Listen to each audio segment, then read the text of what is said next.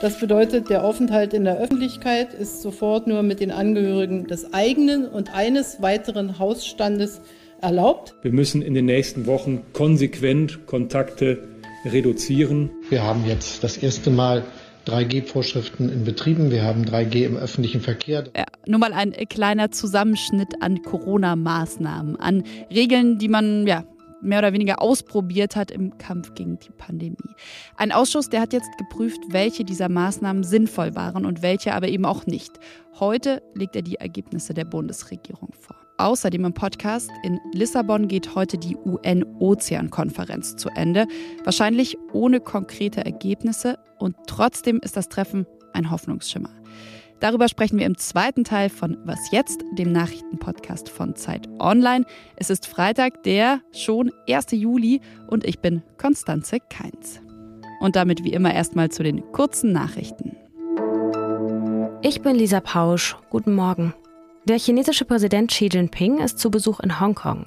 Am Morgen nahm er dem neuen Hongkonger Regierungschef John Lee den Amtseid ab. Anlass für Xi Jinpings Besuch ist aber vor allem der 1. Juli als wichtiger Feiertag. Heute vor 25 Jahren hatte Großbritannien seine ehemalige Kolonie an China zurückgegeben.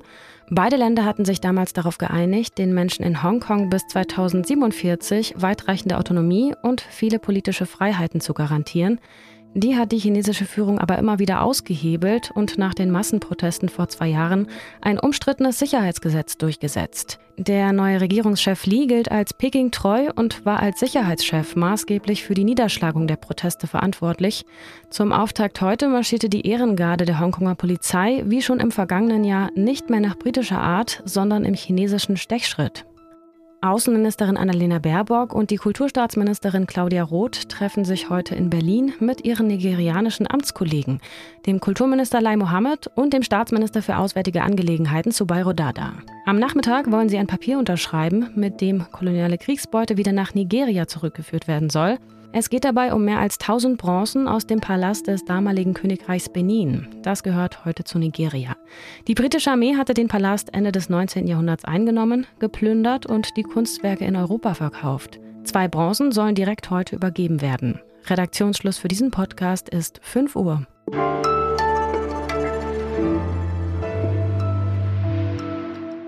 Das Parkbankverbot. Ja, die Regel, die galt in München im ersten Lockdown, dass man zwar spazieren gehen darf, aber sich nicht auf eine Parkbank setzen, nicht verweilen darf. Im Kampf gegen das Coronavirus, da gab es ja so manche Regel. Kinderspielplätze wurden geschlossen. Eine Zeit lang, da durfte man den eigenen Landkreis nicht verlassen. Dann gab es die Regeln wie Masken tragen, Kontakte reduzieren oder 3G am Arbeitsplatz zum Beispiel. Aber was hat in der Pandemie wirklich geholfen? Und welche Maßnahmen waren vielleicht auch unnötig. Der Bundestag hat die Corona-Maßnahmen nun prüfen lassen und heute legen die Sachverständigen, 18 Wissenschaftlerinnen und Wissenschaftler des Ausschusses, ihren Bericht vor. 150 Seiten ist er lang. Manches darin wurde schon vorab heftig kritisiert. Warum? Darüber sprechen wir gleich und schauen außerdem darauf, was der Bericht leisten kann, auch mit Blick auf zum Beispiel den Herbst. Und zwar spreche ich darüber mit Jakob Simmank, Leiter des Gesundheitsressorts von Zeit Online. Hallo Jakob. Hallo Konstanze die eine große Frage direkt zuerst. Also haben die Maskenpflicht, die Schulschließung oder die Kontaktbeschränkung, haben diese Maßnahmen Infektionen verhindert? Also in der Summe, da ist man sich sehr einig, haben in den verschiedenen Ländern die Maßnahmen die Infektionsdynamik gebremst, immer wieder an den verschiedenen Wellen. Was die Einzelmaßnahmen angeht, muss man dann jeweils schauen. Es gibt Maßnahmen, da wissen wir, es gibt Evidenz, dass die gewirkt haben. Bei den Masken zum Beispiel gibt es viele Studien, die das nahelegen. Bei Kontaktbeschränkungen hast du schon gesagt, es ist schlicht und ergreifend plausibel, dass die einen Einfluss haben auf das Infektionsgeschehen. Mhm. Der Bericht, der wird ja erst heute Mittag vorgelegt. Wir können aber vorab darüber sprechen, weil Teile daraus schon geleakt wurden, vorab bekannt wurden. Und diese Teile, die wurden teilweise zumindest heftig kritisiert. Was sind denn die Hauptkritikpunkte an dem Ausschuss bzw. an Ihrer Arbeit? Also es gibt Kritik an der Politik, wie dieser Ausschuss zustande gekommen ist. Es gibt da ganz sicher parteipolitische Gedanken, wie man den besetzt hat, was natürlich einer wissenschaftlichen Evaluation ein Stück weit im Wege steht. Es gibt äh, auch das Problem, dass dieser Ausschuss nicht genug ausgestattet ist. Und dann hat das geleakte Kapitel, in dem es um die Maßnahmen geht, auch Kritik hervorgerufen, unter anderem, weil dort, manche Dinge falsch zitiert waren, aus dem Kontext gerissen erschienen. Also so ein bisschen eine schludrige Arbeit, wobei natürlich die Frage letztlich ist, wie hat sich das noch verändert jetzt? Und ähm, ich weiß, dass sehr viel noch gearbeitet wurde. Was würdest du denn sagen, ist von diesem Bericht überhaupt zu erwarten? Also wir haben jetzt über Kritik gesprochen, du hast aber auch Punkte angesprochen, die ja, die eben doch drinstehen zu den einzelnen Maßnahmen. Was erwartest du dir? Was erhoffst du dir vielleicht auch von dem Bericht?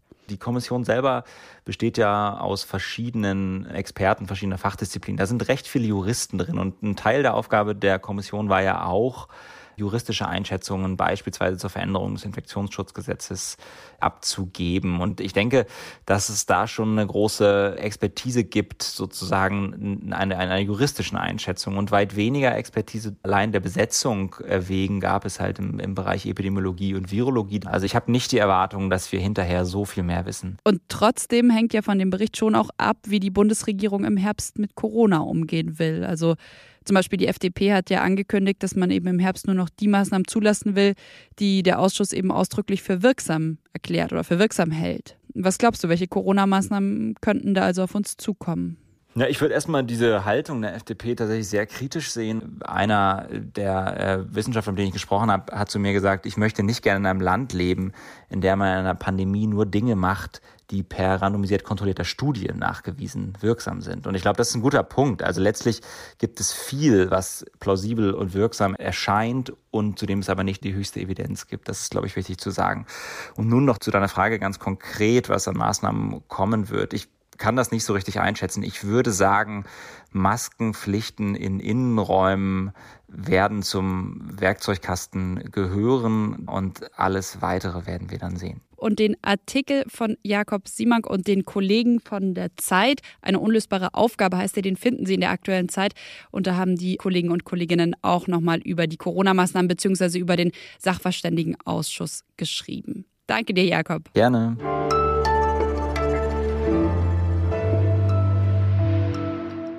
Und sonst so? Die Amalfiküste. Zitronenhaine, ein unglaublicher Blick aufs Meer, idyllische Ortschaften und, okay, genug in die Ferne geträumt und kilometerlange Staus, stundenlanges Warten und das Ganze auf einer schmalen, kurvigen Küstenstraße. Die Amalfiküste ist so gefragt, dass die italienische Straßenverwaltung in diesem Sommer Angst vor einem Kollaps hatte. Ihr Plan dagegen, den Verkehr einzuschränken. Und zwar mit einer Regel, die für sie bedeutet, also falls sie es eben dorthin, falls sie es nach Italien an die Amalfiküste zieht, den Kalender zur Hand zu nehmen und ihr Nummernschild am besten im Kopf zu haben. Denn bis Ende September, da dürfen auf der rund 50 Kilometer langen Straße an der Amalfiküste je nach Wochenende entweder nur Autos mit geradem oder am nächsten Wochenende nur Autos mit ungeraden Nummernschildzahlen fahren. Falls Sie diese Folge schon auf dem Brenner hören, dieses Wochenende sind gerade Nummern erlaubt. The ocean connects us all.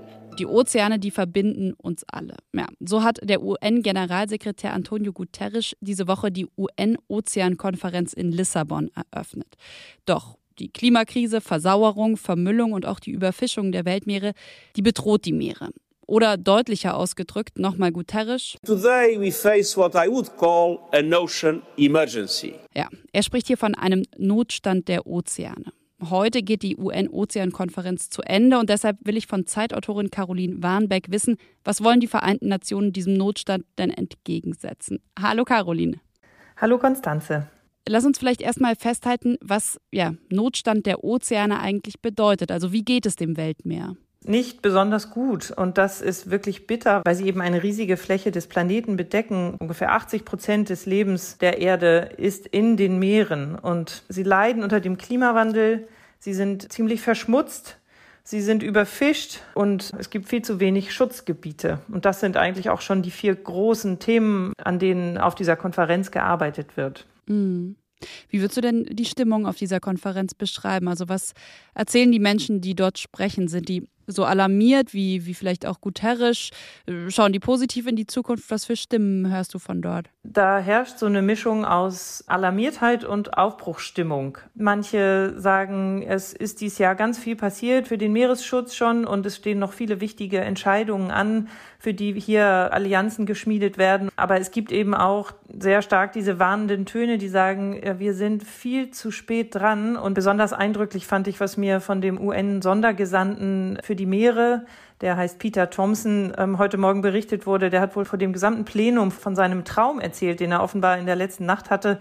Er stand an einem Strand mit seinen Kindern und Enkelkindern und plötzlich kam eine riesige Tsunamiwelle auf sie zugerollt und alle Erwachsenen sind weggerannt auf die nächst höher gelegenen Gebiete und sie haben aber die Kinder und die Enkel alle da stehen lassen. Er sagte, und genau so fühle ich mich, was wir hier mit den Meeren machen. Wir übernutzen sie, wir, wir versauern sie, das Leben da drin stirbt und wir lassen das einfach den kommenden Generationen als unser Erbe und selber bringen wir uns noch gerade in Sicherheit. Was sind denn so konkrete Punkte, die getan werden müssten, damit diese, ja, dieser Tsunami, so wie, wie es in seinem Traum vorkam, nicht auf uns zurollt, beziehungsweise was für Signale kamen jetzt auch schon von der Konferenz, was getan wird? Mexiko hat ein riesiges neues Meeresschutzgebiet angekündigt. Dann haben sich erste Länder eingesetzt dafür und haben gesagt, wir wollen ein Moratorium, also einen kompletten Stopp jeglicher Aktivitäten an Tiefseebergbau. Es gibt ja die Tiefsee, die tausende Kilometer tief ist und da unten gibt es auch Leben, wie man seit nicht sehr langer Zeit weiß. Das sind zum Beispiel zwei positive Highlights. Mhm. Vielleicht, um zum Schluss nochmal festzuhalten, bislang gibt es ja keinen weltweit bindenden Vertrag zum Schutz der Meere. Und auch bei der Konferenz soll ja jetzt nur in Anführungszeichen eine Erklärung kommen, die nicht bindend ist, richtig? Das stimmt. Das hat mir aber eben gerade jemand aus der deutschen Delegation auch erklärt, die gesagt hat, dies ist keine Konferenz, in der das geplant war. Es stehen ganz wichtige Konferenzen noch in diesem Jahr an und da sind große Abkommen geplant. Und jetzt können sich die Staaten und auch die Zivilgesellschaft und die Industrie, die alle in Lissabon versammelt sind, eben diese Abkommen vorbereiten. Und auch den letzten Tag der UN-Ozean-Konferenz, den beobachtet Caroline Warnbeck.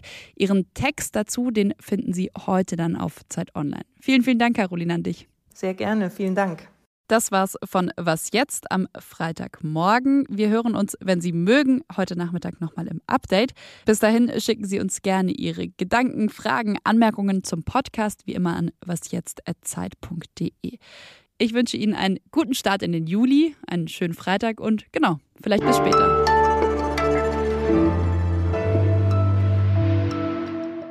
Also auch wenn man in Deutschland an die Nordseeküste fährt, Inzwischen findet man ja immer wieder Plastikmüll auch am Strand, aber es sind halt vereinzelte kleine Teile oder mal eine Flasche oder auch ein Stück Netz oder so. Und ich glaube, dass wir uns das hier alle gar nicht vorstellen können.